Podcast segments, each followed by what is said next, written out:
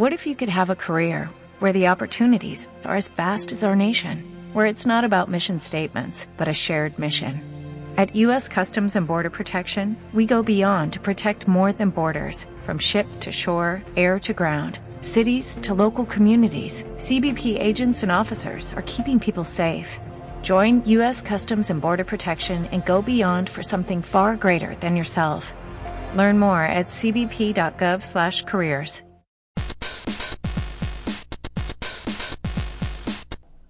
Gamer Focus, bienvenidos a la cuarta edición de Gamer Focus Pod... Bueno, bienvenidos a la cuarta edición de Gamer Focus. Podcast. Hace un rato estaban hablando de PlayStation Pro, ¿no? Que la, del anuncio de, de- Eso- del anuncio. No, Eso es el episodio anterior, eso es como otro Uh, tiempo. oh, como es otro que yo- universo. es que yo puedo viajar en el tiempo, aquello de las No. dimensiones y toda la situación. Porque igual hoy vamos a hablar de Bioshock, ¿no? Muéstrame sus meñiques. buena referencia, buena referencia. Bueno, Bueno, que escaparon por vamos Una vez más, una vez más. ¿Una vez más? Pues no, sigamos. ¿Sí? digo, sí, o sea, Ok, well, Bueno, bueno eh, entonces para esta cuarta edición del podcast de Gamer Focus vamos a hablar de Bioshock porque dentro de pocos días eh, va a salir, va a ser lanzada la edición de colección de todo Bioshock que incluye Bioshock 1, Bioshock 2 y Bioshock Infinite, mejor conocido como Bioshock Infinite. Porque podría ser el 3, pero no. me parece Está pertinente. bien, no, el, es, el océano- el- yo, yo creo que el océano después de los 70 ya no era tan interesante. es como en la misma época. Uno nunca Sí, sabe. no no Ambas ciudades fueron construidas en los 40. Pues sí, pero igual, no, o sea, lo que, a lo que voy es que, pensemos, yo no me imagino un Raptor disco en los 70s, ¿sí me entiendes? Entonces yo creo que por eso no hubo Bioshock 3. Esa fue la razón por la que construyeron Rapture debajo del agua, para alejar, mantener alejado todo eso. Más o menos. Para que los Billys no, no, no fueran número uno, pero bueno, No Pero existieron. bueno, qué tristeza. El caso es una saga de juegos bastante, bastante buena. eh, especialmente el primer juego y el tercero. El segundo, a mí me parece malo, pero no está a la altura, es lo único. Como No, es que yo creo que el, el segundo no es que no esté a la altura, sino que el segundo intentó hacer algo que era lo del tema del Big Daddy y lo hacía uno tan débil que uno era como, no, yo no soy un Big Daddy, apagar. Chao. No, y a mí me parece, o sea, intentaron como, eh, que me parece que estuvo bien, como darle un poquito más de, como abarcar un poco más la historia de, de Rapture, como que eso estuvo bien. Mostraron un par de cositas que en el 1 no habíamos visto, siguieron algunas líneas de historia que interesante como que seguir viéndolas, como que le dieron fin como a, a las Little Sisters, ¿no? Como le dieron como que fin como a, a- a ese como Arco. como ese arco de qué, es esto, qué está pasando, lo que pasó después, como la que pasa cuando se va Andrew- eh, Atlas, Sí, que cuando es se- cuando Frank Fontaine, Fontaine. que se- que, pues, Atlas Fontaine, Fontaine, spoilers. Atlas slash Bueno, pues, spoilers. obviamente van a haber spoilers. Ah, van a haber muchos spoilers. El primer spoiler es Atlas es Fontaine. ¿What? Si no se ha jugado la colección y, oiga, sí, pero debimos haber hecho ese anuncio un poquito antes, pero bueno. Eh, Lo ponemos sí. ahí en el título. Sí, bueno, sí, Spoilers. pero ponemos spoilers porque eh, esa es como la gran revelación, como el gran... Bueno, No. la, Ah, gran, revelación, la gran revelación del 1 hay que, hay que tener en cuenta que ese es un giro de otro juego en el que ha trabajado Kenji Wine antes de fundar Irrational Games, que es el mismo giro de Shodan y el hacker. Yo, yo llevo tantos años en jugar System Es- Shock 2 que no me acuerdo. es- O sea, yo, yo recuerdo que era que es muy Shodan- parecido. Shodan estaba o sea, interpretado supuestamente creo que era un conserje o algo por el estilo. Y luego fue que la gran sorpresa era que como, oh no, yo soy la inteligencia artificial más mala de esta nave y les voy a matar a todos. Sí, pues es como, es un, es un giro que es, eh, por lo menos como cuando volvió a surgir, porque no es que, no, no es que lo que lo que hicieron en Bioshock no es que fuera completamente novedoso, Mm. sino eh, que es un, un, un- pues un giro como en la meta narración de los juegos, y es decirle como al jugador y al personaje, ¿no? Al mismo tiempo como las acciones que, que tú estás haciendo como jugador, como personaje, como que las estás haciendo como sin un motivo práctico, sino solo porque te lo estamos ordenando, Ah, porque así como que ha sido programado para que, hagas- para que hagas estas cosas, que fue como que el giro- ese giro es como un poco antes del clímax del juego. Sí, es Pues no, es que como, no es como a sí. tres cuartos del juego. No, porque se, se- no, O sea, es en el clímax realmente. No, porque, No, no, porque es- es justo, no, uno no. hace como una misión justo antes, antes de, de como que pelear con Atlas. No, Porque sí, no, recuerde la que la- revelación se la hacen a uno cuando se encuentra con Andrew Ryan, que es cuando lo mata con el palo de golf. Sí. Que la- él es cuando dice la frase con la que mata Sí, digamos, ahorita. El. Ok. Eh, el hombre decide, el, huma, Ah, el, esclavo, de esclavo ese. de ese. Entonces de ahí sale todo y ahí es cuando eh, hacen como el flashback y cuentan que pues supuestamente Jack, pues como Jack ¿cómo se Ryan. llama? Jack- él Se supuestamente Jack había, había eh, muestra la escena del, del avión y mostraba como le dio una carta, la carta arrancaba con Do You Kindly y él sacaba un revólver y bueno, ya digamos que el resto de historia porque ya caía el avión y arrancan todos los hechos de Bioshock. Entonces, eh, como para contextualizar un Exacto. poquito más de eso, entonces, eh, bueno, está Rapture, que es esta ciudad pues, con- Sumergida bajo el agua, bajo el agua, el señor. que es una, es una utopía de, ah, ¿cómo se dice eso en español? ¿Cuál Es que no es libertinaje. Es No es de- libertinaje porque... No, es que es como... Y es- tampoco es socialismo, porque no, no, hecho el- es que un nombre... Eh, Ryanismo. No, es Ayn, o sea, Es- Andrew Ryan es un, como un anagrama de Ayn Ayn Rand, Rand, que fue la Sí, escritora de la rebelión de Atlas, que es supuestamente en lo que está basada más o menos. toda la Entonces, el discurso filosófico de Ayn Rand se llama como li- libertanismo, li- es como libertarian. Como, Sí, es- Entonces, es como esta utopía como súper utilitaria también, que es todo, en- como que todo está ordenado hacia el progreso. Como libre mercado hacia el progreso, ciencia hacia el progreso, sociedad hacia el progreso. Entonces, y no hay como libres de un montón de cadenas como sociales, por ejemplo, como cadenas Económicas. sociales, económicas, Políticas. religiosas y políticas. y se fueron al carajo en pro del progreso. Y todo, todo por el libre mercado, en verdad. Todo por Eso los- es cierto. Todo por el- esto es todo por el mercado. Pero bueno, entonces está esta ciudad eh, construida, lo que sea, hacen esta utopía de, de la ciencia y del progreso, porque funciona. Funciona. En, los En primeros un años principio. Funciona, hasta el fatídico día donde descubren unos gusanos, unas babillas asquerosas. No, no son- No, no- ¿Cómo se llaman en español? Eh, Slugs. eh, Como sanguijuelas. No, son más no, babosas. No, son esos, esas vainas que hacen popó en el mar. Eh, Son unos pepinos. Pepinos, unos pepinos de mar. Pepinos de mar. Son unos pepinos de mar que tienen un que en su que, que tienen unas células eh, ¿cómo se llama? Unas células madre El Adam. que que logra alterar el como el La el anatomía. ADN, la ADN, el más que nada- El ADN, ADN, sí, porque el ADN Adam es el que altera el de ADN. los seres humanos. Entonces a eso le ponen el nombre Adam y eso más o menos nos- les da superpoderes a la gente. Es como en verdad es super, como superpoderes solo en la mano izquierda. Que es de lo más interesante. Oiga, si no me había fijado en eso. Es solo en una mano. Y, Oye, sí, ahora, bueno. ahora que lo pienso es bastante curioso. Además que No, yo pues me es acuerdo- mecánico, pues, sí, obviamente. Mm. Sí, no sé si lo que era muy curioso que cuando uno recién arrancaba Bioshock era como el paradigma como no, es que tú compras los plasmidos con Adam y los recuperas con Eve. ¡Oh! Increíble, pues luego luego era como, ah, bueno, ya tiene más sentido, Mm. pero igual sigue, igual, o sea, era como un tipo de sorpresa medio tonta, porque no le aportaba realmente nada a la narrativa, pero era como, Era oh, simpático, era, interesante. cu- era curioso. O sea, No, y- Today I learned.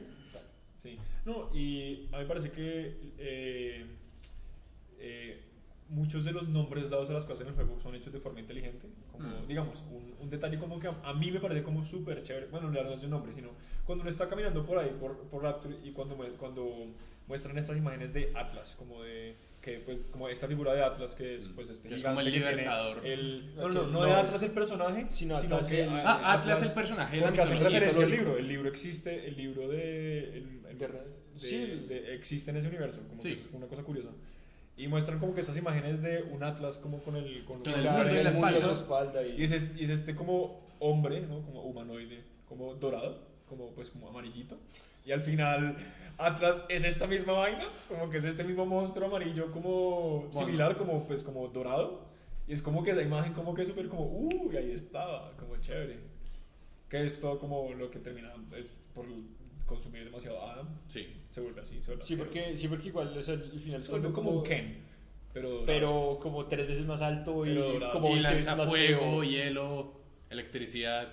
pero es un Eso Ken es el avatar. o sea lo más importante es que es un Ken Es un buen punto lo del avatar, no lo voy a un negar. avatar dorado pero Igual, lo, único, lo único que hacía mejor que Ang era que lanzaba moscas. Lanza. Uy, esas moscas eran una chimba. Era un asco, Eso, pero era una era chimba. un poder que nunca han considerado en es como crecer moscas en el cuerpo y lanzarlas a la gente Es Y que, lo- la- o sea, fue, Superbueno. es que el problema que tuvo, por ejemplo, ese plasmio, apartándonos, apartándonos un poquito de la cleverness que tiene toda la narrativa con personajes y demás, era que como en esa época no se había implementado como la mezcla, la combinación de plasmios, entonces eso servía como, ¿puedes ver? Como distraído no. ya, que, es lo, que es lo que en cambio mejoraron con Infinite, con Murder of Crows, que ya era, atacaban y además que si uno lo combinaba con algo más, pues era... eran mejor Devastador. ya No, tenía mucho algo que, digamos, algo que era muy poco utilizado en, con ese plasmido particularmente, era muy bueno si uno lo, si uno lo mejoraba, si uno tenía el Sí. tercero. Porque el primero era muy malo. Sí. El primero, con el tercero uno podía distraer a los Big Daddies. Pero lo util- fácil, de todas maneras lo utilizaba. o sea, no, uno lo puede utilizar, solo que si uno, si uno se va a concentrar en otros plásmidos un poco más interesantes, como... El más los- útil es el eléctrico, que es el que, el que Sí, Pues es pues que por el el era el shock, más pero- obvio por el agua, la Sí, por el, por la, para las cámaras, para las torretas. Sí, Ah, bueno, era- no, era muy útil. la situación. Eh, ese era, no, pues ese era los más útiles, el de fuego era simplemente como que... Sí. El de fuego casi no lo utilizaba, excepto cuando había es que era gasolina. como, que el- como un poder como típico, como tiro fuego con las manos. Eso es como... Me encanta el de, telequine- el de telequinesis Era- porque me recordaba la Gravity Gun de Half-Life.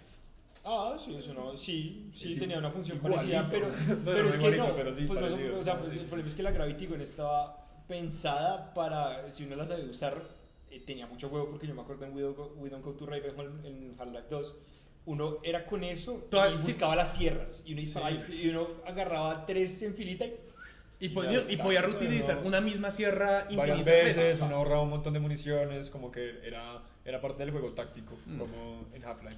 Aquí Half-Life. funciona en bastantes ocasiones, como a mí me parece que el juego que mejor, como pues que mejor uno lo vuelve a usar telequinesis ya es Dead Space 2. Mm.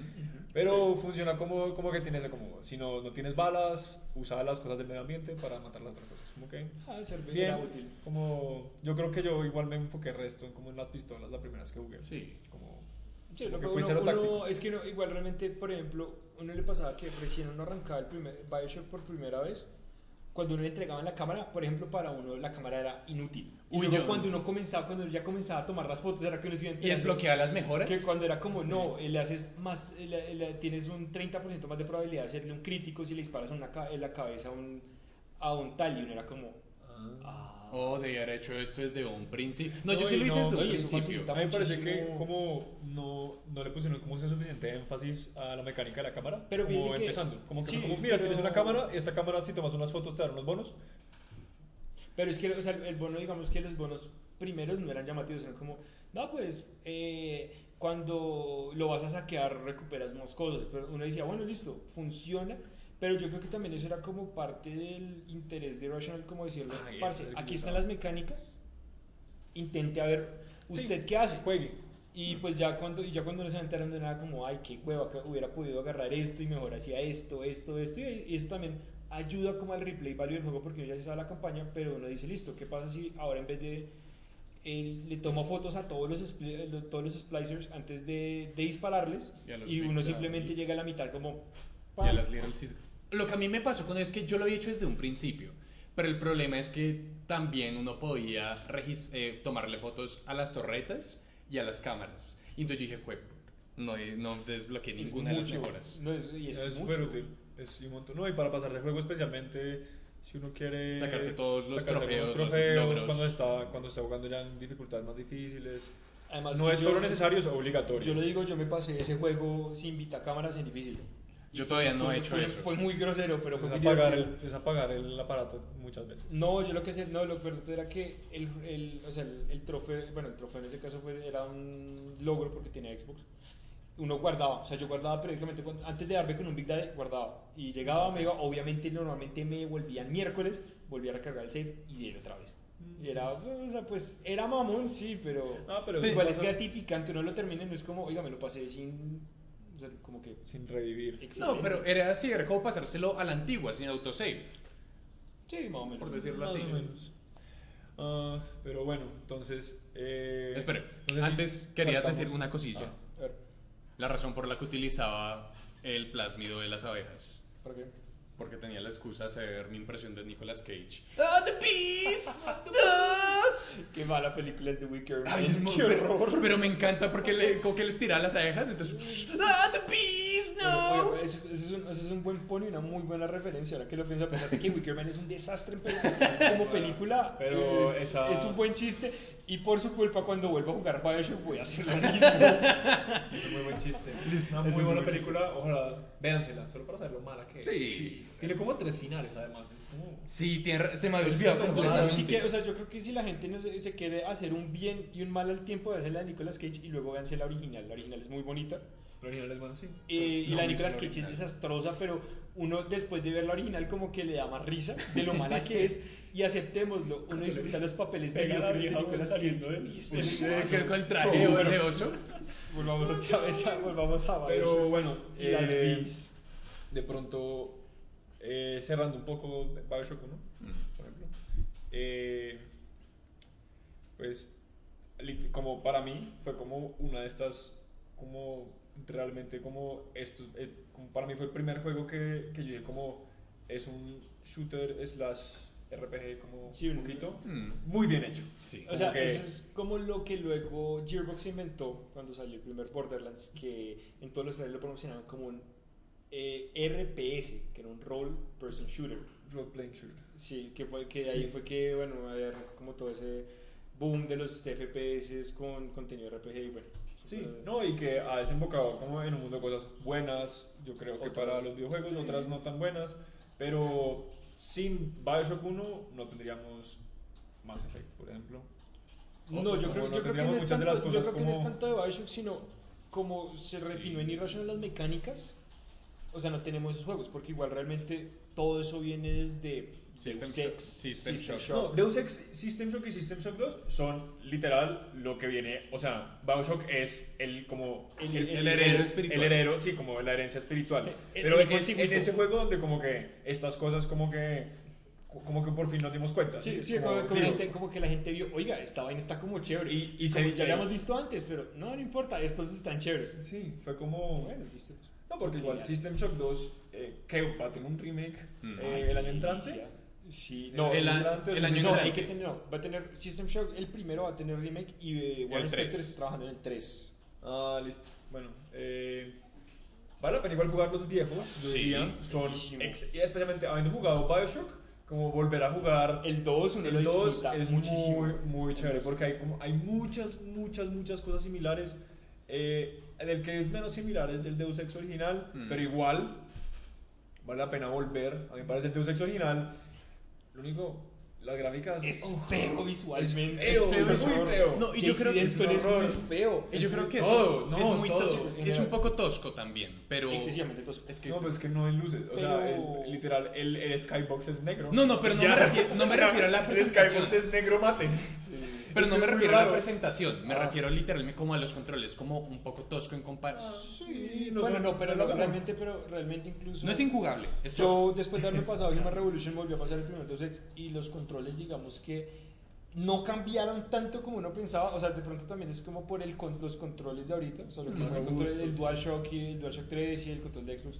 Como que de pronto nos sentía más cómodos, o sea, como que ahora siento no más cómodos los controles porque incluso ahorita en Mankind Divided eh, los controles son, siguen siendo un poquito toscos. Mm. O sea, no es solo, no, porque igual yo creo que es, por, o sea, que también se presta como para la mecánica, eh, o sea, digamos que haciendo paréntesis gigante entre, entre lo que estamos hablando de Bioshock y Deus Ex, porque igual en Deus Ex uno pues es un policía, pero uno tampoco es un ninja, uno no es Garrett como si fuera en Tiff, uno no es Corvo en Dishonored, entonces digamos que también es natural que los controles sean como un poquito más toscos porque el man, o sea, Sí, claro. también es un tema de opciones, pero igual, eh, o sea, Deus Ex a mí lo que siempre me dio risa y el cambio como que tan grande fue que Deus Ex era azul, o sea, Mm. el original era muy azul y ahorita con Human Revolution yo no sé por Es qué les dio por cambiarlo a amarillo, Amarillo, o sea, barroco, amarillo, naranja y es como, bueno, listo, yo le entiendo Amarillo, el negro, No, pero el cambio de paleta, digamos, como interesante, en los últimos dos Deus Ex, el...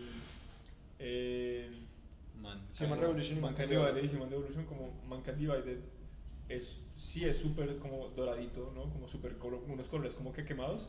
Este creo que como que se dieron cuenta y fue como, bueno, vamos a... Vamos a aliviarlo un poquito más. un poquito, igual todavía. Incluso uno, estando uno en Praga, en Mankind Divided es muy amarillo. O sea, a pesar de que le han cambiado uno de los trailers y tienden a ser más como neutros, sea, la colorización sí tiende a ser como un poquito no tan Más lavada, realista, pero entre comillas. más realista. Igual, o sea, el amarillo es el amarillo, Predominante, amarillo tu papá. amarillo. Amarillo tu papá. Listo, Pues- volvamos a Bioshock. Pero bueno, entonces eh, ya cerrando el uno, que seguramente Bioshock fue como un sleeper hit, como que nadie se esperaba que ese juego fuera tan bueno. Nadie se esperaba que ese juego Además fuera tan que bueno. hay que tener en cuenta que Bioshock ahorita es el FPS mejor puntuado de toda la historia de Metacritic. Creo Sí. que tiene, no, creo que tiene, no acuerdo si tiene 93 o 95. Creo que tiene 98. O sea, es uno de los, hasta, hasta- hasta donde yo, yo estoy seguro que sí es uno de los FPS mejor puntuados de toda la historia. No, yo también estoy seguro, pero creo que sí tiene como 98. Espera que lo vamos a ver acá. Y Ah, lo curioso es que... Tarán, como- tan, 96. Lo curioso para mí lo siempre será, es como, sí, Bioshock es un FPS y a la vez no. Como no es, o sea, no es la fidelidad como de controles de un Call of Duty ni un Battlefield. Ah, no. Es Bioshock. Sí, Uno, uno no es, uno no está, o sea, es muy él. Es, o sea, es, es los muy controles, es como sinceramente, como pensando como en los controles, no son los más precisos, no son los más cómodos para un FPS, pero funcionan de maravilla. Uy, no, como que están bien, ¿no? Y, está, el, el juego está también, a- también ambientado. No es tan importante, o sea, uno no necesita tanta puntería como para que uno diga como que, No. uy, necesito hacer unos headshots, una locura. Dios, la única, en la única ocasión en la veces. que la única ocasión en la que uno realmente sí requeriría como no la verdad es que ni siquiera es que uno requiera puntería sino que como estar pendiente del patrón del enemigo que vamos a mencionar que es el Big Daddy que es el No, pero la verdad es que el, el hitbox, el hitbox del Big Daddy es demasiado grosería. grande. O O sea, sea, es además, que- el hitbox, o sea, inclusive como, no, no tengo idea si uno hacía eh, como más daño si les pegaba en la cabeza, pero tiene unas cabezas gigantes. no no pero si pues, por eso es que me corregí y dije no no es tanto como de puntería sino que es más como de identificar el patrón No, eso Del es puro starfing, eso es puro mover, o sea, Pero si no, es también, móvil, pero, pero en sí, bueno, es cierto porque igual, o sea, había veces que, eh, no, o sea, la inteligencia no era, valga la redundancia, tan inteligente, pero igual, porque igual mantenía patrones, pero a veces que uno el Big Daddy le hacía un gol y le, se cambiaba, incluso, algo que me causó curiosidad es que el patrón cambiaba si uno, por ejemplo, lo mataban, o sea, uno moría Sí, y cuando se no volvía a contar con el. Big Daddy ya no hacía lo mismo, y uno era como, ahora me toca comenzar de cero, Mm. ya le bajé la mitad de la vida, pero me toca comenzar de cero, y en altas dificultades el Big Daddy es un dolor de cabeza, es muy Es como- complicado. creo que eso lo baja uno como en dos golpes Sí, Ah, en, un, sí, en un tackle uno lo mata en un solo golpe. Pues cuando, el cuando, tackle. lo taclea, cuando lo Lo taclea con el, con el Cualquier taladro. cosa y muere. Pero si le pega como cuando, como dos o tres a todo reventar. Sí, era, era, era demasiado duro. Pero bueno, eso es Bioshock 1. Bioshock 2, que no fue dirigido Por por el personas, sino fue como una continuación. Eso fue 2K que quiso hacer una continuación. Bueno, Como- Obligato- como bonita. obligatorio entre Sí, comillas es- o sea, no, no es como un, como, o sea, no, no hay que llamarlo un cash grab porque no es como, no es una cosa simplemente como que, uy, el mercado aguanta, vamos a hacer otro porque a ese juego le viven. Eh, hay más razones detrás por la, de, de esta continuación, como si está más o menos considerada como que en la visión del juego original, como que tuvieron unas cosas que no se habían contado, lo que fuera. Eh, Bueno, hay que tener en cuenta que muchas veces eh, Tukai dijo como nosotros queríamos sacar este contenido, pero en esa época, por ejemplo, el DLC era cero. Y, la, gen- y entonces yo creo que también eso fue como un causal para que ellos dijeran, oiga, ¿sabe qué? ¿Por qué no hacemos una secuela? sí. Que no, y incluso, y es incluso Bioshock 2, es, o sea, curiosamente todos los Bioshock son una secuela o precuela espiritual del que, del, del de- o sea, son Sí. espirituales porque el 2 sí, pues tiene Rapture, o sea, Ah, el 2 tiene es- el mismo universo, pero como tal no es secuela, secuela, secuela, porque igual, pues, spoiler, teniendo en cuenta los- el, el final bonito del primer Bioshock, Mm. eh, No, Jack como- Ryan muere, Jack, o sea, Jack Ryan muere Al lado de las al lado de las Muy la bonito. imagen súper cursi y demás. Y pues con el final malo eh, fue que él se volvió como un dictador y como mandaba las Little. Sisters a la tierra Y bueno, entonces digamos que en teoría como que incluso Bioshock 2 no se pegan de ninguno de los dos finales, sino como Rapture existe y pues, No, hay, hay que, digamos, bueno, algo que valdría la pena de pronto explicar de el universo de Bioshock. El inicio de Bioshock todo funciona eh, con un, un- como un concepto teórico que se llama una infinidad limitada, que lo que hace es eh, está el universo y cada decisión que una persona tome o lo que sea, cada decisión que difiera genera como su propia línea de tiempo alternativa. Pero en el universo de Bioshock lo que se ha generado son como unas variantes como de, de líneas de tiempo con algunas constantes importantes. Son, pueden ser constantes como concretas, como personas, o constantes temáticas, como por Sí, ejemplo como el- sí, Big sí. Daddy, Little Sister, eh, Songbird y Elizabeth. ¿no? Como hay como estas Sí, paralelos. Entonces así funciona el universo. Entonces la explicación es, eh, todos los tres juegos son canónicos, pero existen entre pero diferentes existen líneas en líneas de tiempo No, No, el Bioshock 1 y Bioshock Infinite existen en la, En la misma el línea mismo temporal. Círculo cerrado de línea temporal, súper extraño que Mm. si quieren ahorita explico como más No, a es que cabalidad es- es con, son, con eh, El- ¿cómo se llama? El DLC de Infinite. Eh, Song of the Deep. Son Song Song of of the the Deep hacen el cierre, o sea, lo- Digo, digo, digo, no el Song juego of de the- Song of the Brad, Deep. sí. Eh, World sí, hacen literal, como cogen la historia y la amarran en un moñito y le dan un besito y ya quedó Y completito. la No vuelvas toda la- y con todas las mecánicas que hicieron tan bonito el primer Bioshock y con la refinación de controles tan bella que tiene Infinite. Sí. Pero bueno, hablemos del 2 como un poquito. Entonces, el 2 es como. Lo, y y lo, lo que siento que igual, como para los que no saben, lo que pasa muchas veces en el desarrollo es. eh, hacen un juego, digamos, nosotros tenemos una idea de un juego y programamos, no sé, un montón de esta cosa, tenemos un juego 100%. Pero realmente, de eso que nosotros hicimos, de ese 100% en el que trabajamos, solo 80% va a, ser, va a estar en el juego final. Sí, pues quedó un 20% como que ahí que fue que lo, que lo que lo que hicieron fue como bueno esto es como era contu- suficientemente contundente para decir como hagamos otra cosa y ampliaron y a mí me parece que estuvo bien hecho como el juego eh, desafortunadamente como para el juego porque las mecánicas son las mismas el juego se juega muy similar eh, o igual de hecho hay algunas mejoritas en algunos plasmids algún, algunos No, y también, es que también ya se daba la opción de jugar a dos manos, porque en el primer Mm. Bioshock uno o disparaba o utilizaba los plasmidos, en cambio aquí ya uno puede tener, o sea, el Big Daddy tiene una mano, uno puede utilizar las dos cosas al tiempo, digamos que Sí. eso facilita también el, como, pues, los- para cuando se meten tiroteos y demás, pero igual, no sé, de pronto, no digo que fuera muy adelantado a su tiempo, pero la No. mecánica se sentía torpe en esa época, Sí. pues comparado a lo que uno ve ya ni- cuando ya juega Infinite. No, hay una refinación ya súper, como una refinación completa, yo creo, de las mecánicas, de el, como que, el, como, ¿cómo se dice eso? De la creatividad en el juego, como de Mm. cómo, de cómo enfrentarse a las situaciones ya en Infinite, que, que Bioshock 2, como, no lo solucionó, o sea, intentó solucionarlo y siento que solucionó como algunos de los problemillas que tenía Solucionarlos no diría uno. eso, hombre. Es Es, más refinarlo. Yo creo que que o sea, yo, yo, veo- yo el sí, 2 como no una transición. O sea, yo veo el 2 que. El, el 1 iniciamos estas mecánicas, el 2 como que las toma y las va mejorando de a poquitos. Y Infinite fue como ya las agarramos y las mejoramos lo mejor posible y lo mejor que Sí. se puede hacer. Y ya queda como un producto, o sea, se siente el producto en términos mecánicos mucho más completo. Mm.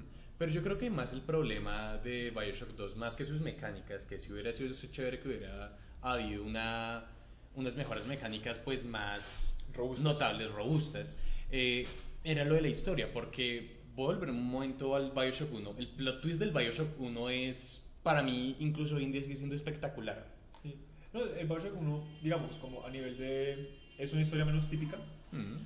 por, por, lo mismos, como por los mismos giros que da la historia, como que no es el héroe típico, en cambio Bioshock 2 sí es una historia típica. Sí. Es, somos un héroe sin nombre que queremos como que resolver una situación, como que rescatar a unas personas, como que eh, la historia es mucho más ordinaria, entonces como que eso le quitó como impacto como a esa narrativa, como que no hay, porque si hubieran repetido como cosas del Bioshock 1 hubiera sido un desastre, Sí, así que a mí en verdad me como agradezco en teoría Es- que hayan sí, es- tomado cosas así de hacer una, es una historia súper simple Sí, como no es mala. soy un gigante bondadoso bonachón que quiero rescatar a mi Es el hija gigante hierro. putativa y a todas las que se le parezcan Es Vin Diesel. y ya Eh, Vin Diesel. El Vin Diesel. Superman.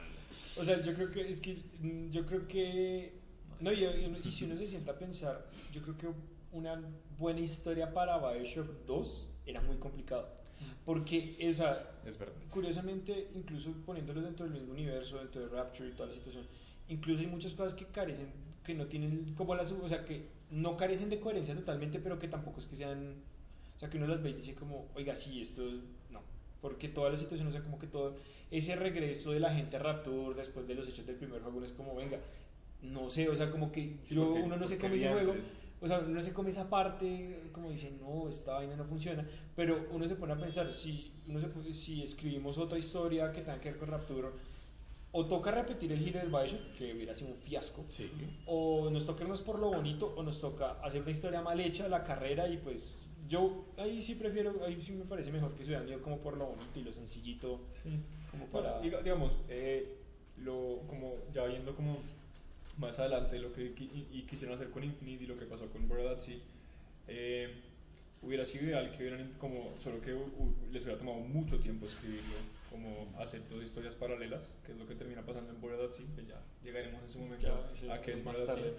Pero que hubiera, a- a- como pensándolo ya, como después de haber jugado el DLC y todo eso, y decir como, ah, hubiera sido interesante que lo que pasa en Bioshock 2 hubiera pasado al tiempo de lo que pasa en Bioshock, solo que en otro lado. Rapture es grande, como que Rapture es bien grande. Sí, uno no llega, uno incluso al principio ve poder la escala de la ciudad Sí. y uno y uno incluso si pues, se pasa recorriendo ahí el juego, eh, ¿cuánto es la duración de Bioshock? Como que No es tan largo. Como, si, Do- como nueve, como nueve horas en, en la sí. mínima dificultad y de ahí para adelante. Sí, entonces nueve horas ahí recorriendo eh, Rapture. Uno va a decir, yo no he recorrido toda Rapture. Imposible. Dios, No, toda eh, esa ciudad que yo vi al principio, imposible que No, yo el, ya la... el- el juego es bastante lineal. Sí. Hay un problema como yo creo que es de su época, Mm. más pues es un problema que todavía tiene muchos juegos, pero es un problema muy de la época, tiene mucho backtracking, no se tiene que devolver mucho Oh, pero eso es muy subjetivo. Es, no, Pues- para mí siempre como hay hay muy pocas razones, como especialmente si no hay cambios como, como hay, hay algunos que lo hacen bien, hay algunos juegos que lo hacen muy bien porque hacen que uno recorra las zonas cuando han pasado cosas y hay un cambio. En Bioshock, no estoy diciendo que esto no sea cierto, porque en Bioshock hay zonas que sí han tenido como que algunos cambios, han pasado cosas nuevas o lo que sea, uno se devuelve como a encontrar vainas nuevas, pero hay mucho backtracking como innecesario.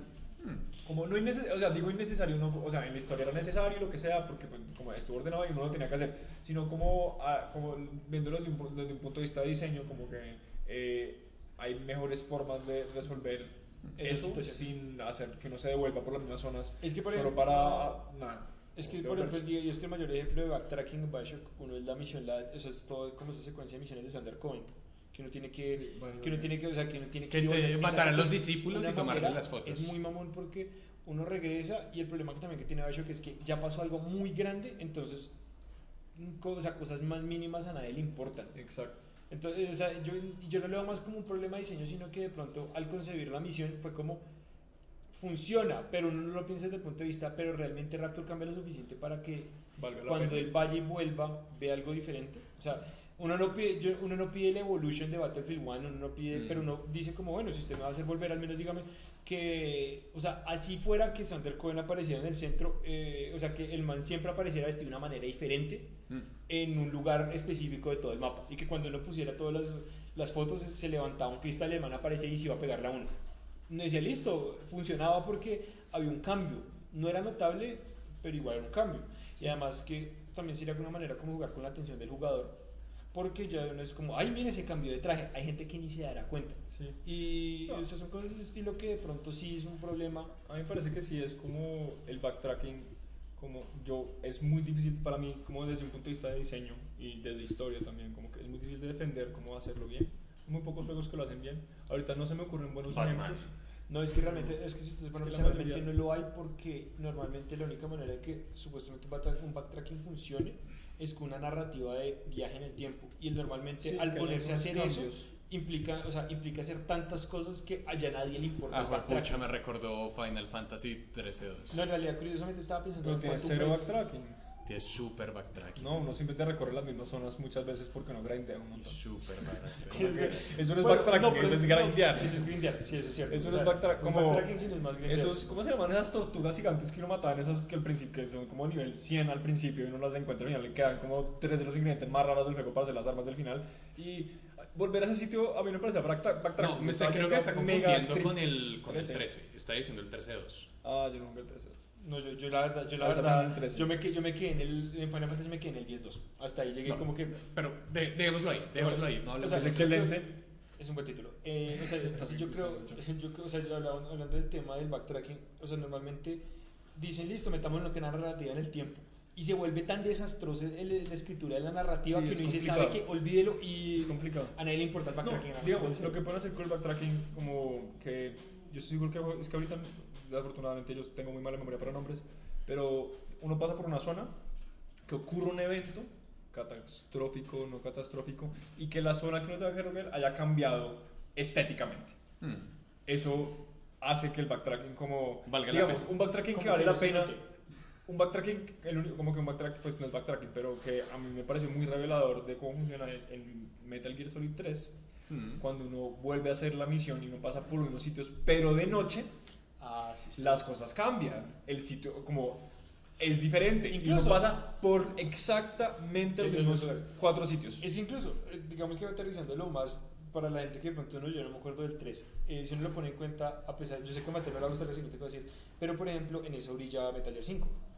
Eh, O sea, el Phantom sí. Pain lo que logra hacer es que, o sea, sí, y se hace un, o sea, que grindea un huevo, eh, el backtracking también es el colmo, pero lo chévere es que, por ejemplo, le dicen uno, que, o sea, esa parte está rota de la mecánica, pero le dicen uno como, no, pues es más, eh, es más práctico si te infiltras por la noche, y sí, es más sencillo, y además que hay, de pronto hay más guardias, pero uno se puede meter por lugares diferentes y demás, Sí. y eso también como que lo aliviana, entre comillas. Sí.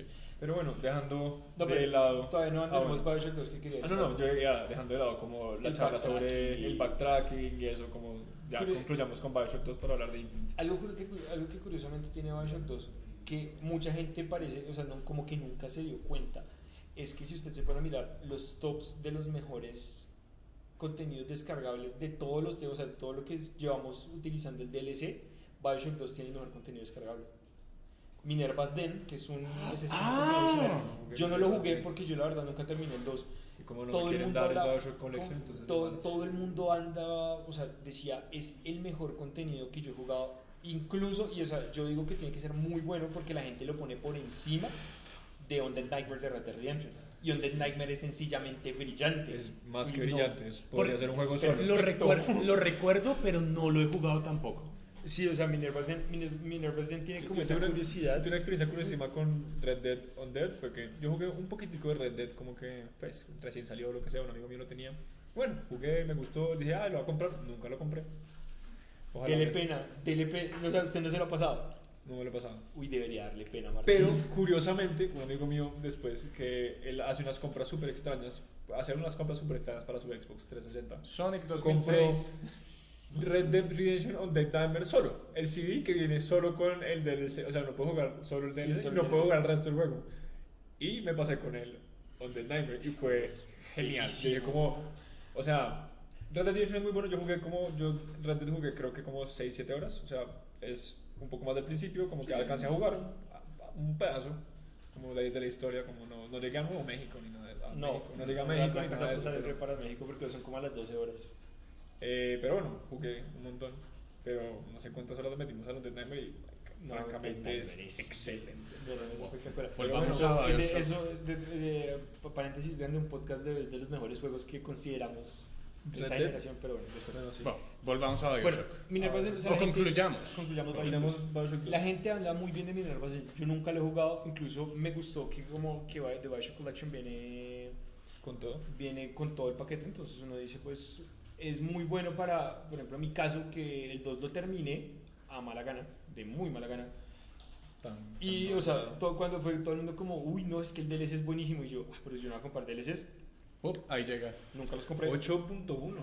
Es bastante bueno. Minerva's Den, Den, vamos a no, es que Red Dead debe tener como 9 y pico. No, pero no, The Nightmare creo, The Nightmare creo que el puntaje más bajito que le di era como un 9.5. Es que es demasiado bueno.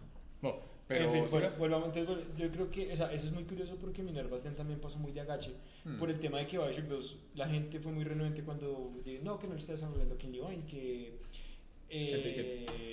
que lo está desarrollando UK Marine, que es la versión el user score es más alto de Minerva's Den.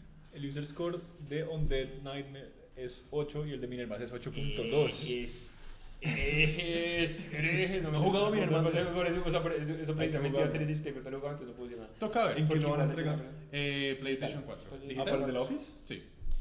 Entonces, bueno, el tema, el tema con Minerva's Den es que también como toda esa historia que tuvo Bioshock 2 de que se mató Key Marine, que Rational estaba trabajando apenas principalmente en el demo de lo que se iba a convertir en Bioshock Infinite y toda la vaina también, o sea, como que pasó muy de agache y hasta ahorita es que mucha gente dice como yo sigo considerando Bioshock 2 uno de los mejores títulos de los mejores títulos de toda la saga.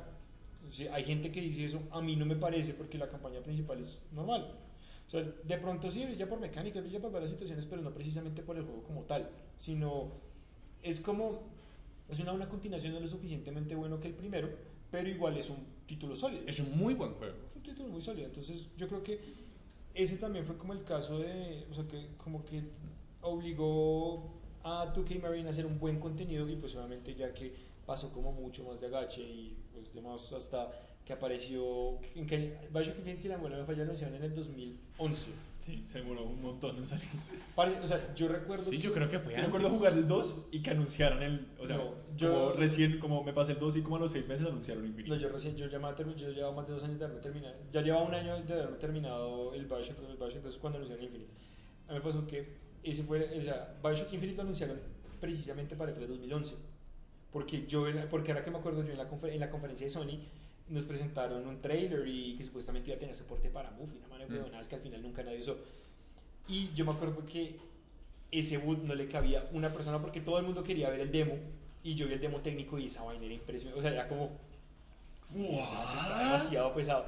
Y yo salí con el hype En las nubes. Mm. mal. Bueno, Y- entremos ya entonces en Entremos- materia. entremos a- a- a Infinite. Infinite, que cosas curiosas. Los primeros 2, 3 demos que vimos, nunca los vimos. en No, juego. nunca. Nunca. La escena del puente, Ay, nunca pasó. escena Era. Nunca peleamos contra Songbird, que para mí siempre va a ser una de las Para mí Kevin Levine nos traicionó. Mm. Literal, nos estocó en el corazón cuando no pudimos pelear contra Songbird. Y hay muchas razones por las que no peleamos contra Songbird, como suficientemente narrativamente buenas como para que yo no diga como bueno, como que para que no me ponga furioso, pero no hay suficientes razones mecánicas Para que no pase. para que no pase. No, pero es que yo lo veo, o sea, yo Se lo merecía, ese pájaro No, inmundo que merecía yo, morir. En términos de diseño lo veo, es porque hubiera sido, o sea, hubiera sido un David versus Goliath, pero como a la N potencia, porque, o sea, el Songbird, eh, a pesar de que un ser mecánico y que lo único que hacía era. eh, Volar y estrellarse. volar- más o menos, y obviamente Y mandar gritar. arañazos, una grosería. Era que es que, a pesar de todo lo roto que estuvo Bioshock Infinite, a mí me parece, a mí me hubiera parecido excesivamente jodido Era matarlo. No, Era y demasiado, o sea, era demasiado poderoso. Entonces, si fuera un jefe secreto. La pelea, o sea, como esa pelea que la odié, como en, por lo menos en, en la última dificultad, la odié, Ujú. que es la pelea final como allá arriba. En el que- barco. En el barco que Venga, acá. Venga, Como- de los no sé cuántas personas salen, pero salen demasiados de esos bichos asquerosos y son robotcitos de George Washington y todo es un estrés y uno no tiene balas y yo, o sea, cuando terminé esa pelea, como, como después de cuando empecé a encajar, y como gracias a Dios no tengo que matar ahora un inmundo pájaro de Uy, metal no, es que hubiera porque hubiera enloquecido solo No, porque ya está no, cansado de jugar. No, pero es. eh, pues, Pero es que eso ya es como No, la ya dificultad es- de. No, de- pero inclusive como en el juego normal, como de- esa pelea es medio es bastante Agotadora. agotadora. La última, sí es la Sí, última. la- sí, es prácticamente la secuencia la última. antes, antes de toda la gran revelación de... Sí, antes de- Entonces, después de esa pelea agotadora, yo me acuerdo como, porque llega Songbird y todo esto, pues se cae la cabeza, le pega esta cosa, bueno, van un mundo de cosas ahí raras. Y llega Songbird y yo dije, bueno, ya, estoy listo para matarte, perro asqueroso. Y Ven no, aquí, maldito ven pájaro. aquí, maldito. Y después como, no, lo he calmado con mi series. Como, ah, No, no, no, quería cosa- matar. Sí, la, versión, la versión de Senyata, la versión de Senyata, pero de Bioshock Infinite. Lo, cal- lo calmé con mi Zen. No, menos. Entonces, Oye. aclarar una cosa para las personas que quizás no hayan jugado Infinite. Que, Que- que afortunadamente les estamos dando unos spoilers muy pesados. Sí, pero. Igual dijimos que eran spoilers al inicio. Sí, entonces, ok. Infinite no ocurre en Rapture, en Rapture Ah, no. ocurre en Colombia, Colombia. Colombia. que es una ciudad que, a diferencia de Rapture, que está debajo del agua, está, este está En el elevada aire. en los aires. Flota por las partículas. Es una comunidad. co- Porque, ok, Rapture era esta ciudad libertaria, libertancista, lo que sea. Libertarian, lo- yo creo que es como, es que libertino eh, tiene una connotación Sí, distinta diferente. al Correcto. español, En, pero en este, en el lenguaje sí. Pero Colombia es una sociedad de putos nazis. no, Es opresora, eh, para es- explicar, es- es para explicar opresora. exactamente qué es Colombia.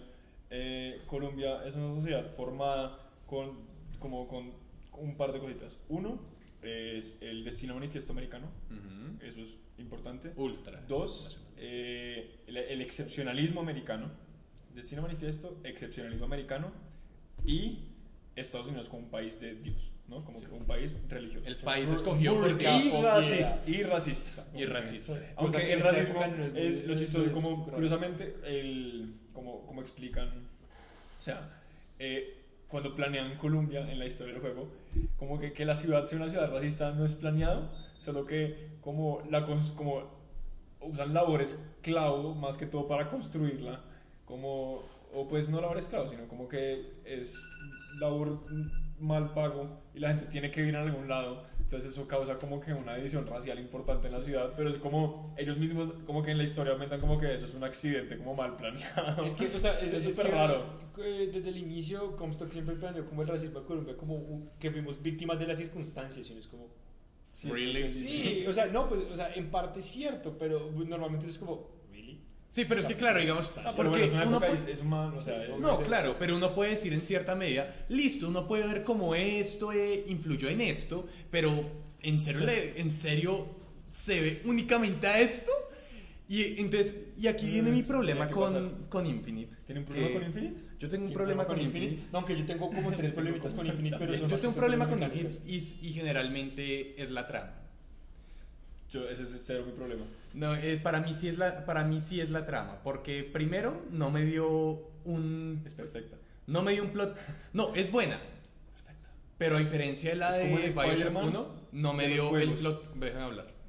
No me dio el plot. No me dio el plot twist parecido. No quiero un plot twist igual al del Bioshock, al del primer Bioshock, pero quería algo que literalmente hiciera. Que me hiciera agarrarme la cabeza y yo dice, "Oh, ¿Qué? No, ¿Qué? pero en realidad eso sí, o sea, No, a mí me parece que la campaña a mí, a mí me parece que la campaña de Bioshock falla en una cosa y es que uno se huele el giro mucho antes, Sí. mucho, o sea, yo creo que de pronto Bioshock Infinite trató de ser más directo y eso sí fue una cagada porque yo cuando, o sea, Mm. cuando llevaba como unas 6 horas de juego yo dije, miércoles, va a pasar, va a pasar algo parecido a esto. No le pegué del todo, pero igual sí le pegué como al, al plot twist más importante. Y entonces yo creo que, o sea, yo creo que más que todo, si no hubieran, si no hubieran existido tantos indicios dentro de la narrativa Hmm. que iba a pasar lo que iba a pasar, probablemente del final hubiera sido como, No, pero parece no- que el, como el plot twist, como por más de que hubieran un montón de indicios, o sea, como nada de narrativa, como que no hay nada accidental, ¿no? Como que Ah, está no. todo como que cuidado, como quirúrgicamente cuidado para que las cosas como que operen como, como ocurren. Como que el- hay varios plot twists, yo diría como que hay varios como focos narrativos importantes. Eh, uno es Elizabeth es nuestra hija, otro es Comstock soy yo, Yo. otro es yo soy Comstock. Sí. No, pues hay que, Otro- o sea, hay no, que- algo como- que hace muy bien la narrativa de Shock que me causa mucha curiosidad es como cada vez que uno salta entre brecha y brecha con Elizabeth, cómo varía la historia. Mm, Sí. Les pasaba el cuento, o sea, pasaba el cuento de de cómo cuando supuestamente uno aparecía en, otra de las dimensiones, Daisy Fitzroy pensaba que uno estaba muerto, o sea, que uno en realidad sí había además es muy curioso porque uno como mierda se hace para rebelarse contra uno mismo. Esa era la línea en la que uno- como que uno era un mártir. Exactamente. Sí, ok, sí. Que, cuando, que cuando uno aparecía se encontraba con Fitzroy, ella le decía, pero es imposible porque se supone que usted murió hace, y era- tiempo. hace como 20 años y no era como, pero como mierda. así. Y bueno, no entendía lo del salto dimensional, pero era muy chistoso porque uno decía, uno me estoy rebelando contra mí mismo. Yo y hay, tampoco y hay un entiendo. montón de razones, como Sí. es- está súper bien explicado, como no sé si valga la pena contar más o menos qué es lo que pasa en Bioshock Infinite. No. Pues, no, yo no, creo que Es un poco, es un poco embollante, como, Y es que es muy complicado. pero Pero con- se refiere como a lo del o sea, principio. yo, yo me sé, yo puedo contar toda la historia, como con todos sus No, lo, no lo entiendo, pero se refiere específicamente a lo del principio No, porque como- he ahí mi problema no solo con lo la del- trama. No solo lo del principio, como Bioshock, eh, para, como ya, como para decirlo, es una, como con el 1 y el eh, Bioshock 1 y Bioshock, Bioshock Infinite son un círculo cerrado, son, una, son en verdad una sola narrativa. Con los DLCs, ¿no? Sí, Sin los obvio. DLCs no funciona tanto, pero... No, con eh, los DLC son dos historias que, que no parece, pero son, son dos historias que no solo son paralelas en como que algunos toques, como no, no es que pasen al mismo tiempo, sino como que son dos historias que, que un, mundo de, un mundo de eventos influyen directamente con los eventos del otro lado, como que así uno no lo sé, como Elizabeth tiene que ver con Rapture de unas maneras súper, súper, súper interesantes, Jack tiene que ver con Con Booker. con, con Booker DeWitt de otras maneras. Como que hay unas conexiones ahí como súper valiosas que están súper bien hechas. A mí me parece que lo como que hicieron, especialmente con el DLC. Ojalá, es que usted no ha jugado Borderlands. Yo no he jugado el Cuando juegue Borderlands sí va a ver que como que todas esas como que dudas raras de van qué carajos, como que de que es huecos, de pronto huecos de narrativa como que se... Bueno, llena, es que eso, eso también es un problema porque, digamos, entonces problemático sentiría- para el juego vanilla. Exactamente, sí, porque Mm. entonces digamos que el título suelto tiende, o sea, el título suelto de por sí funciona. Sí, es bueno. Pero uno dice, uno cuando juega Borderlands sí, y ve como todo el, o sea, como todo se une, eh, uno dice como, pronto, de pronto me hubiera gustado más que me lo hubieran vendido como completico y demás. De pronto, bueno, sí, o sea, ahorita la gente que si quiere comprar Bioshock The Collection o si compraron la Game of the Year de Bioshock Infinite, Uno pues, quiere regalar. van a, poder, van a poder, sí, yo le recibo la, no mentiras, no igual, yo, te- yo tengo mi edición limitada de Bioshock Infinite, entonces como que estoy feliz con eso y demás. Yo creo que, fíjese que mi problema con Infinite es el- la misma queja que todo el mundo tuvo. Yo odié con todas mis pinches fuerzas tener que, po- tener que cargar solo dos armas.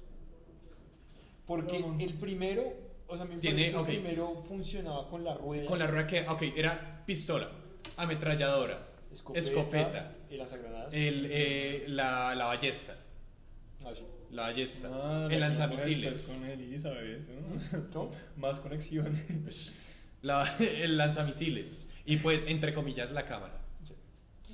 Sí, entonces yo creo, o sea, yo creo que el problema, para mí, el problema principal de Infinite era ese, que Sí, hay uno estaba muy acostumbrado, y es que además, o sea, yo entiendo que ellos lo querían hacer más FPS, pero es que el dinamismo de Bioshock se presta para eso, o sea, es que yo tenga como muchas selecciones de varias cosas, en este caso eran las armas y los, y los vigores, porque les, cambiaron, les habían cambiado el nombre, pero entonces era muy fastidioso que tenía, un, tenía muchos vigores a mi disposición, pero tenía solo dos armas para usar. Sí. Entonces era, no podía ser buenos como si no contaba con el arma correcta.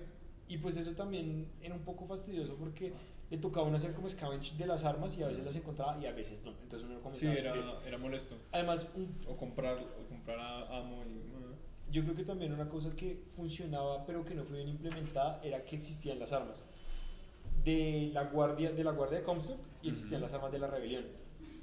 Sí, porque por ejemplo la escopeta de la rebelión era un hitter que pegaba durísimo, o sea, quitaba como 300 si no pegaba, si no lo pegaba de cerca y demás. Pero el problema era que no, e- o sea, me, fa- me fastidiaba que le vendieran no dos armas, le vendieran dos, dos tipos de munición diferentes. O sea, como el revólver pega igual en cualquiera de los casos. O sea, ya era que uno con, o sea, con las mejoras de los sombreros y toda esa vaina uno pegaba más duro. Pero me daba piedra que era como, bueno, tengo un revólver, voy a comprar munición. No, aquí solo tenemos arsenal de Comstock. ¡Jódete! Pero como que Sí, le colocaba botar el arma y... Era, a mí me parece que como que pues también era como parte del, como uno de los retos de dificultad del juego. Pues en dificultades más, pues como las normales y ahorita no es como tan problemático, en dificultades altas es, 1999 es una mamera. un- sí es como, yo creo que, yo no me lo, yo no me lo pasé, lo dejé como a la mitad. No, yo, yo 1999 sí lo terminé. No me dio tan duro después de haberme pasado el primero en hard, pero igual siento que, por ejemplo, todo es inconveniente. La rueda de armas lo hubiera solucionado. Sí, Cagalares. O sea, no, no hubiera sido un problema realmente. pero bueno. ¿Cuál es el problema narrativo que tiene? Ok, mi problema no es tanto narrativo. Entonces, Mi de Dios no es que diga, oh no, la historia está mal construida. No, No, no. ese no es mi problema. Mi problema es el ritmo de la primera parte de la historia. Que, ok, llegamos a esta sociedad racista.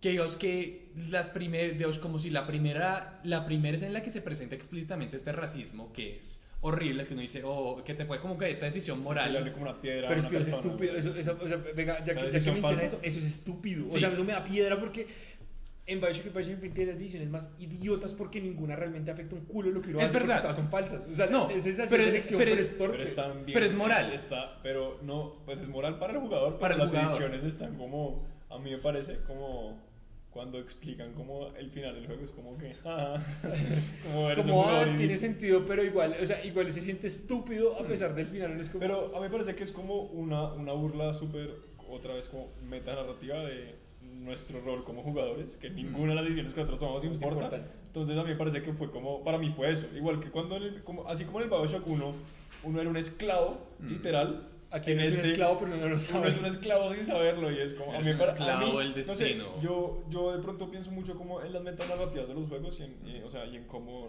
cómo, eh, cómo, cómo nos relacionamos como jugador con lo que está sucediendo, como el- porque la mayoría de juegos lo que intentan es darnos como agencia, ¿sí? como Ujú. que, que es todo como poder de mentiras. Entonces, como que para mí, a mí eso, en cambio, como que a mí me parece genial. Es como que, jaja, no importa. Sí, no, no, o sea, es que, sino que es que siente torpe porque, Sí, o sea, cierto, uno, como- uno- o sea, porque independientemente de un RPG, por ejemplo, dando las opciones y cuando termina el juego, es como el problema con Quantum Break, o sea, le ofrece unas opciones interesantes, igual al final no afecta a nada, entonces daba lo mismo, o sea, me daba la misma vaina si escogía blanco o negro porque al final toda la vaina iba a ser gris, entonces, qué bobada. Continúe, que Ok. pena que le dañamos el paréntesis. Entonces llegamos a esta sociedad racista y sí, nos presta edición. Entonces, eh, ¿cuánto, ¿cuánto sería? ¿Dos? ¿Tres horas por lo mucho? Después de eso, digamos, como que comienza la rebelión. Y entonces comienzan estas personas a pintarse la cara de negro y a matar a niños. De rojo. De de- rojo. perdón, de rojo. Y empiezan a matar a niños en, la en las calles de Colombia. Y entonces yo estaba diciendo, Pues es una ok, rebelión. no, pero es que yo, ok, escaló muy rápido. Escaló muy rápido para Entonces, mí. por eso, entonces por No- eso. No sé si ha Entonces, leído la historia, pero siempre que hay como. Rebelión, todo nunca escala se- rápido. O sea, Pero no- igual, nunca entonces- es como. Mm. Las rebeliones no escalan de a poquito, como que es explotan. Como que O sea, pero entonces, o sea, si quiere continuar para que su opinión sea válida, tiene que hacer el meme. ¿Cuál? El de Boy, that escalated quickly. Boy, that escalated quickly. O sea, fíjese que a yo mí creo me que parece que es como. No, pues escala a velocidad normal realmente. O sea, si uno se pone a ver, por ejemplo, Assassin's Creed Unity también escala de una manera parecida. Entonces, digamos, no afecta tanto.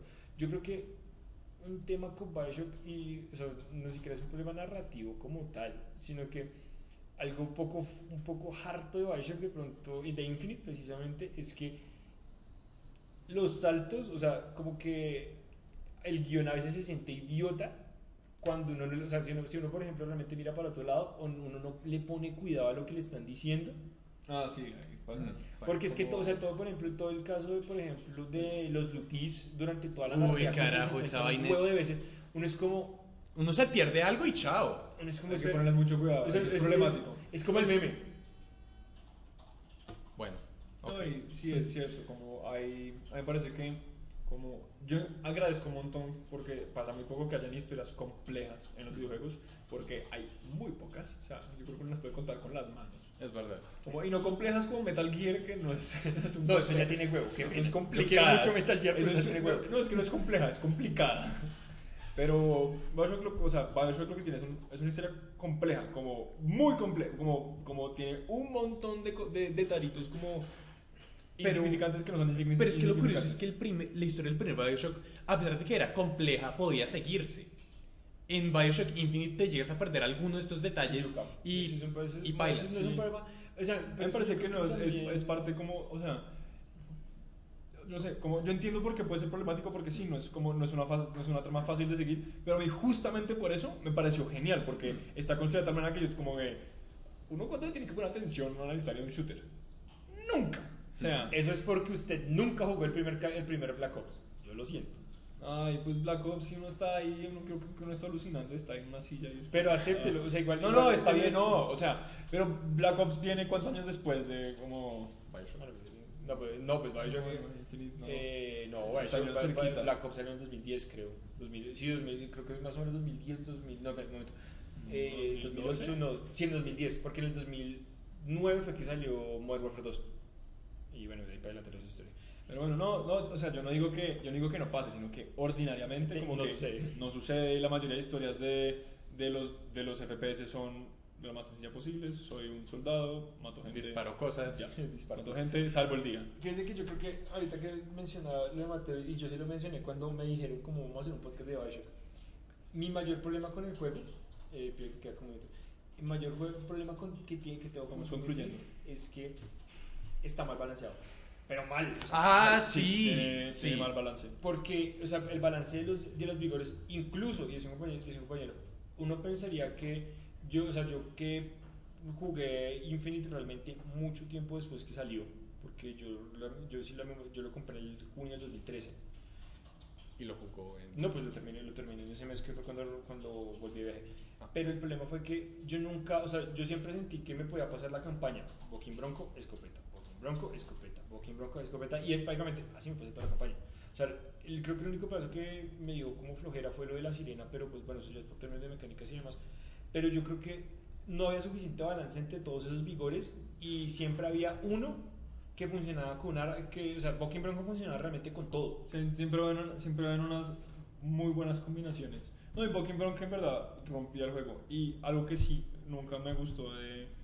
Pues en general, no, y de, de Infinite porque me parece que no está bien construido y siento que es- y tengo mi problema con Uncharted es que las galerías de disparo, pues los shooting galleries, son una mamera la mayoría. Son una No, pero dice que Porque es que hay como, Es hay, o sea, hay un punto en el que ya es como, ya basta.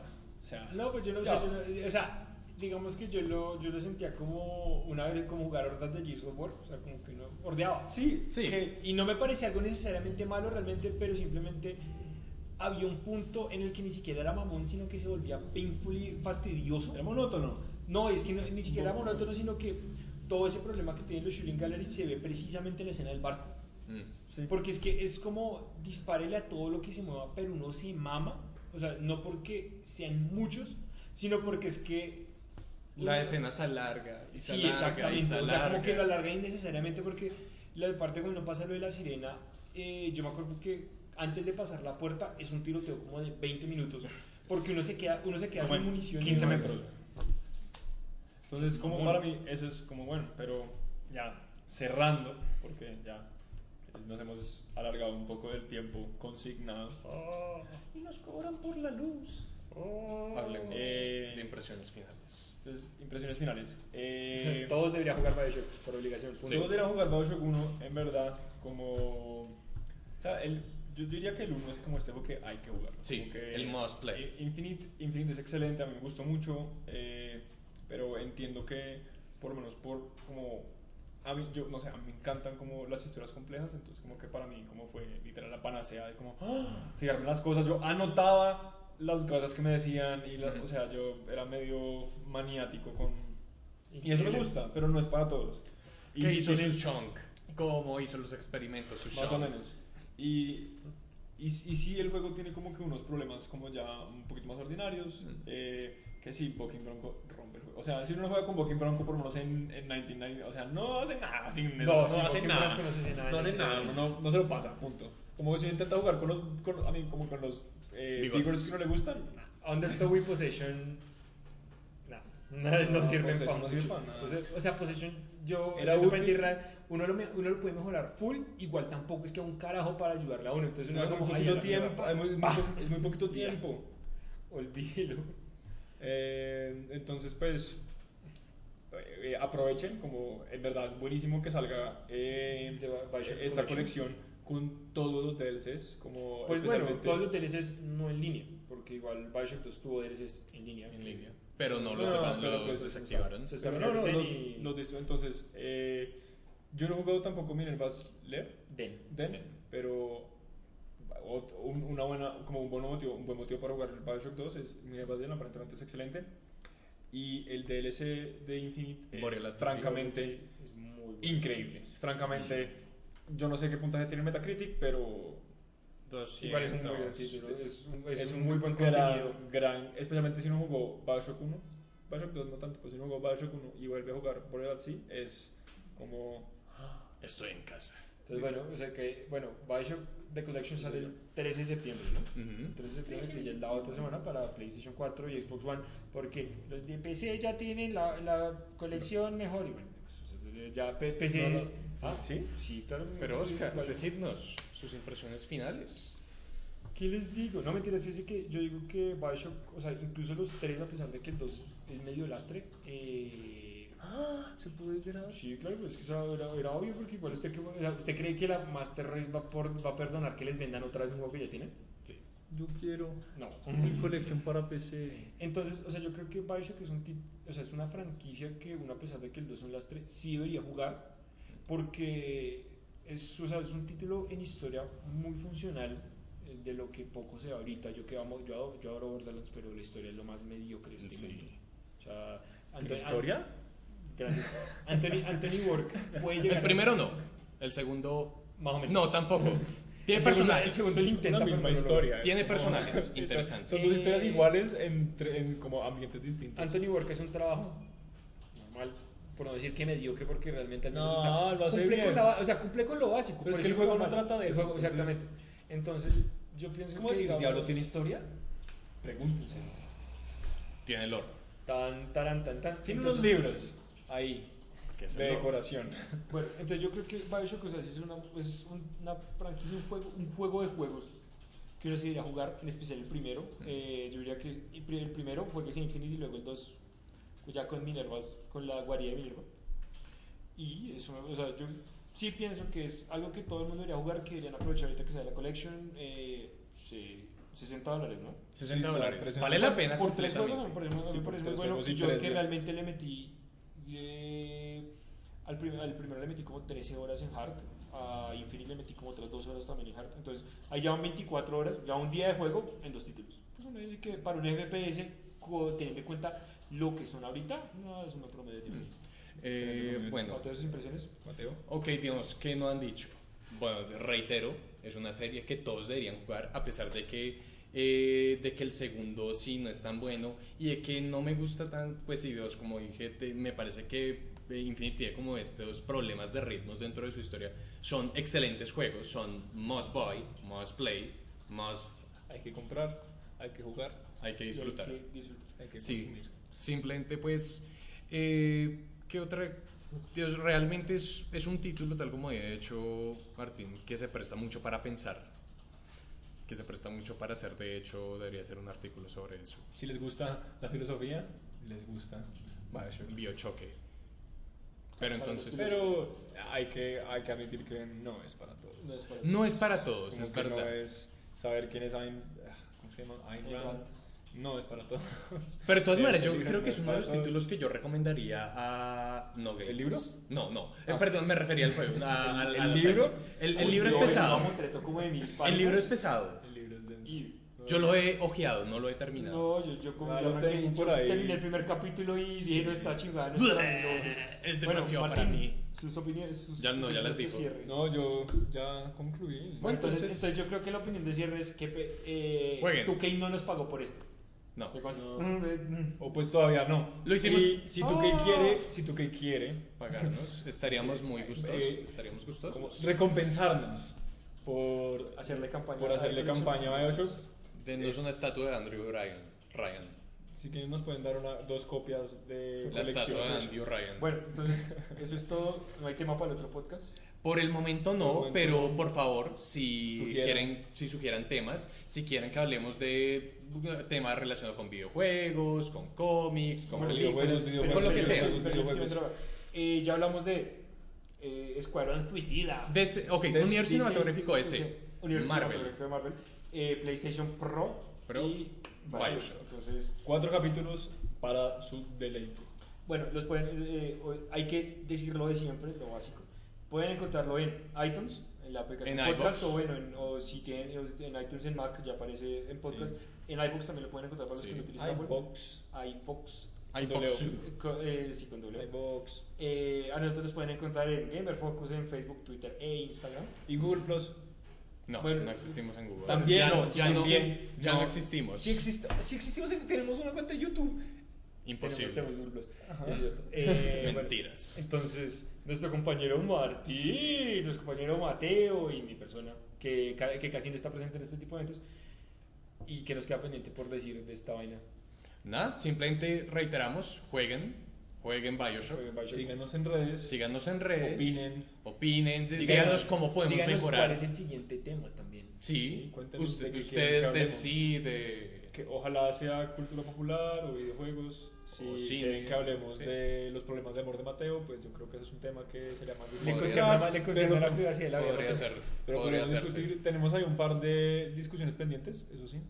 Eh, eh, Eh, Como- digamos que te- o sea, ente- puede haber un mundo de como temas, no temas, pero temas sí. que hemos dejado abiertos. Pero pues sería chévere, o sea, sería chévere que más que toda la gente diga como, oiga, yo quiero que hablen de tal cosa. Y no, bueno, listo, entonces ya Exacto. armamos un programita, un programa Centrado más en este. light para toda la situación. Y pues lo que dijimos, hacemos un stream. No sé, pero igual. Pero, si no es más, hasta aquí, Hasta el llegó el cuarto episodio. el episodio 4 de Gamer hasta aquí nos trajo el bus. Podcast.